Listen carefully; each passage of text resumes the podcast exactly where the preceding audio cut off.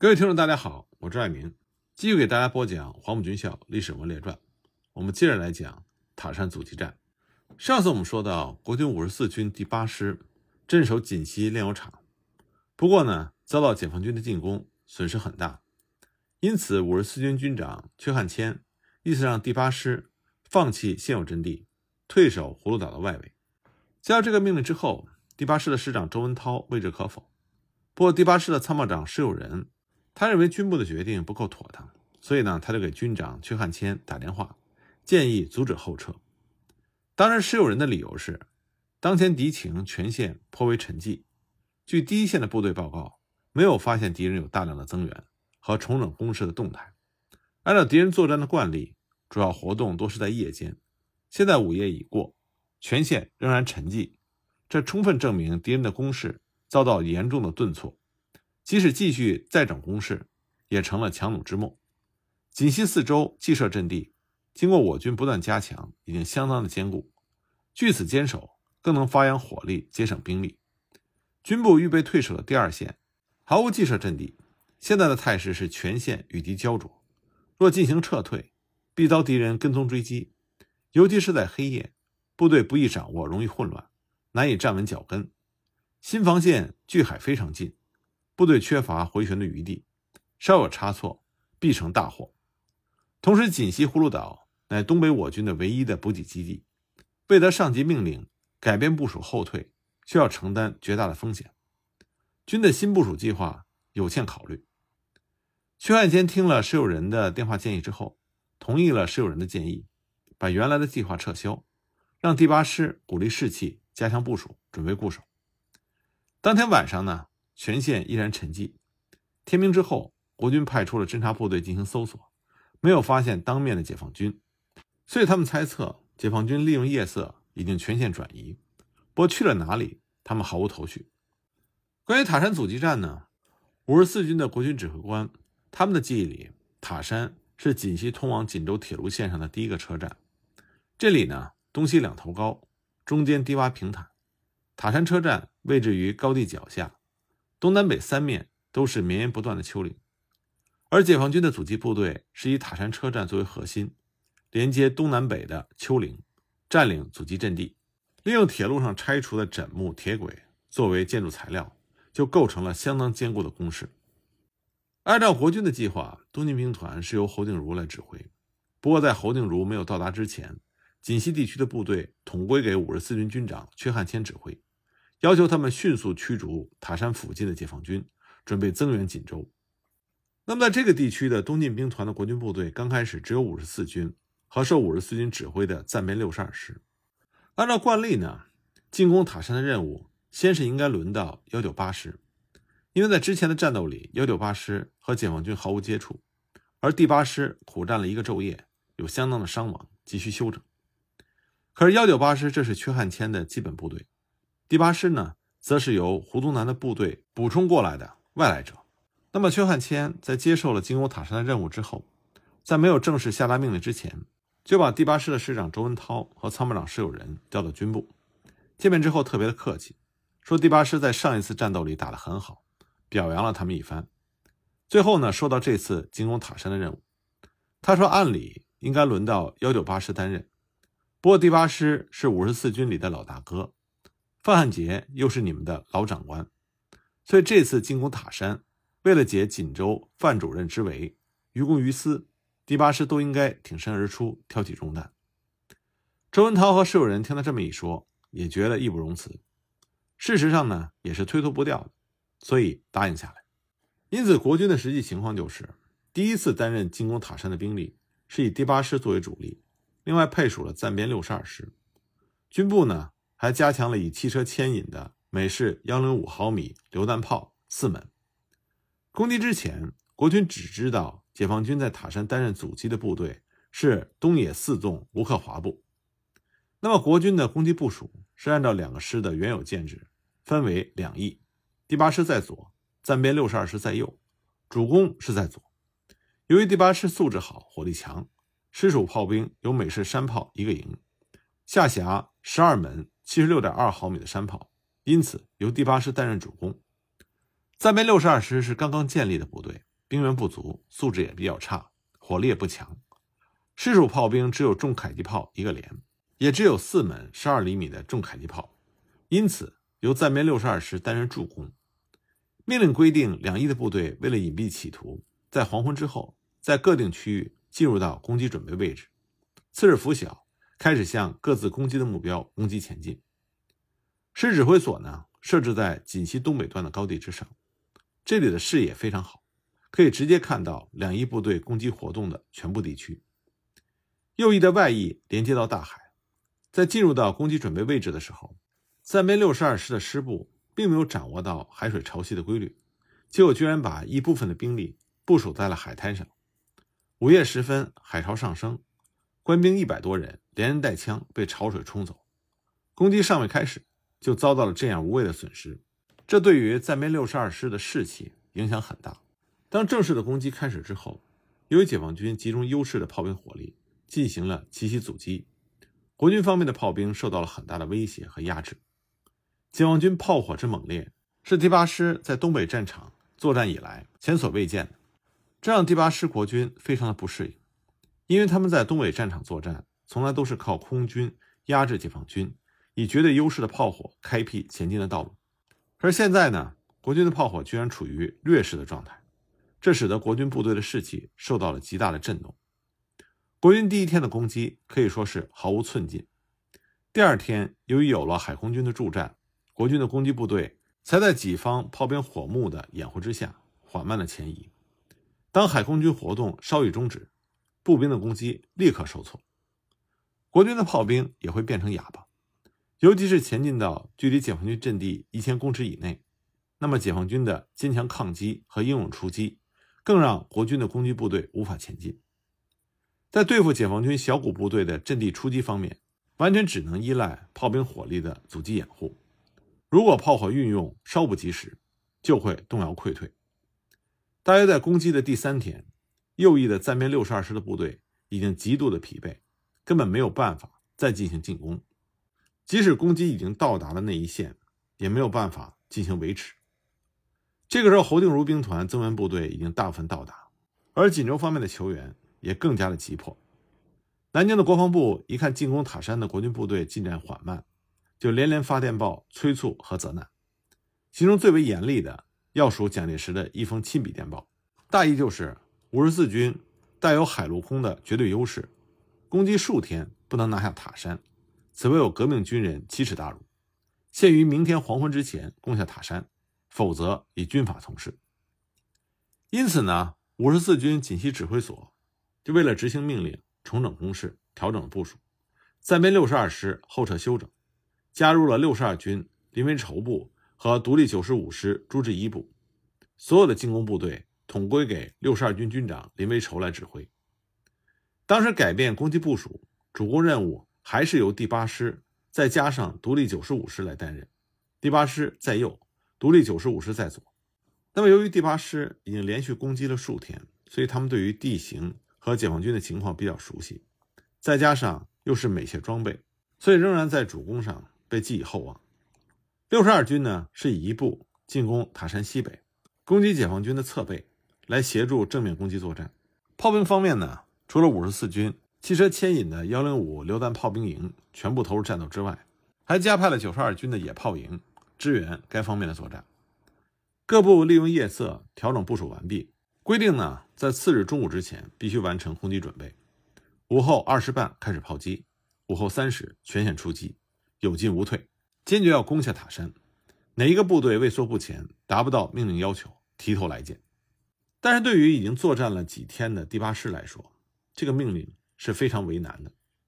因为在前几天的战斗里，他们已经看到了。解放军担任阵地守备的部队，作战英勇，无一退缩，越战越强。反观国军呢，经过几天的拉锯战斗，已经疲惫不堪，士气低落。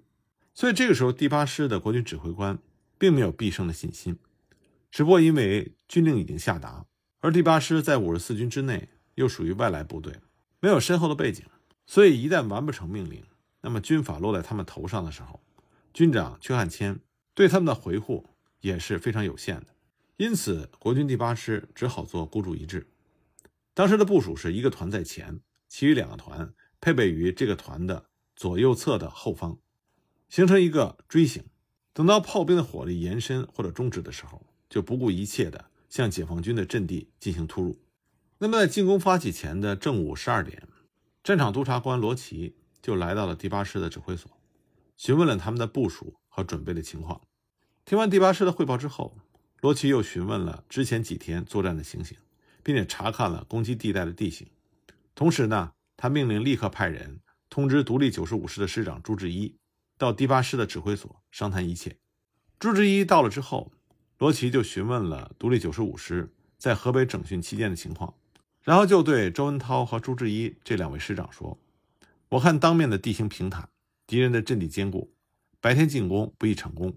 指挥所计划白天硬攻，这是不恰当的，应该立刻停止执行。”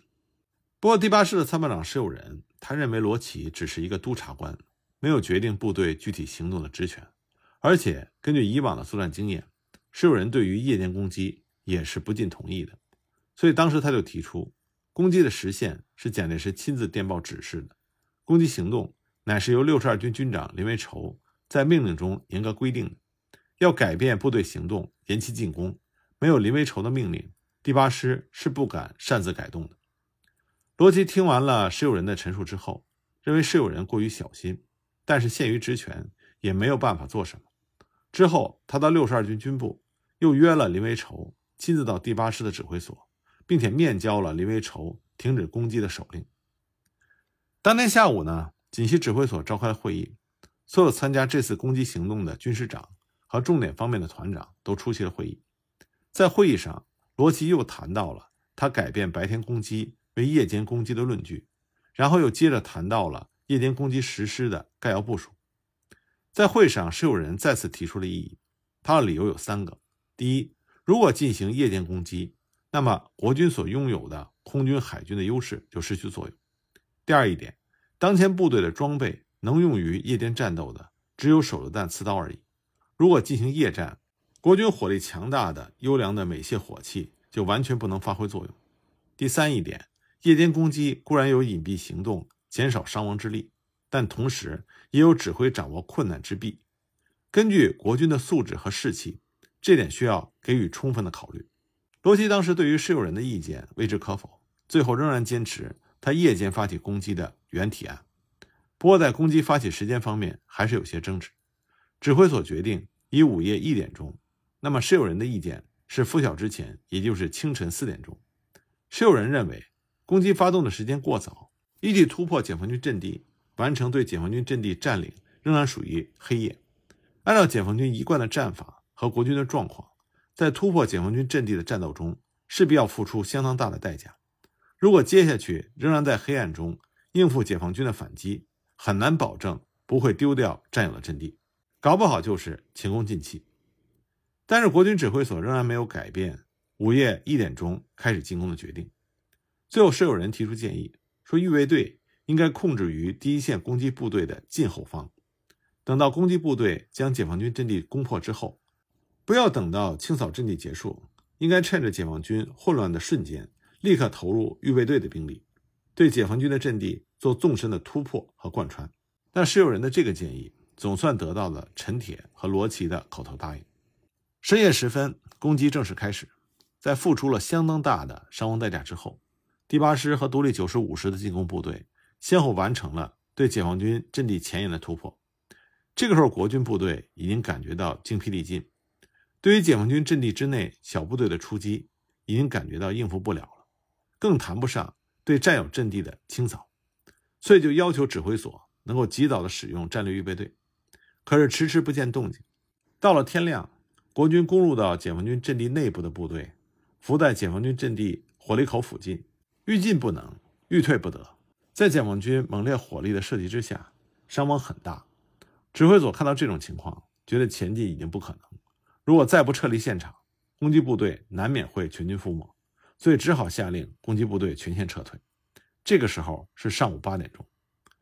正在第八师的部队准备后撤的时候，国军空军的八架重型轰炸机飞到阵地上空，这架飞机飞得很高。没有到达解放军阵地就盲目的投弹，对于解放军的阵地并没有起到很大的破坏作用，但是对于正在撤退途中的国军和将撤没有撤的国军部队却杀伤不少。第八师撤退完成之后，进行初步清查，连支援兴城作战在内，前后累计第八师已经伤亡了官兵三千多人，内有营长十一人。当天晚上呢，指挥所又召集了国军所属军师长开会，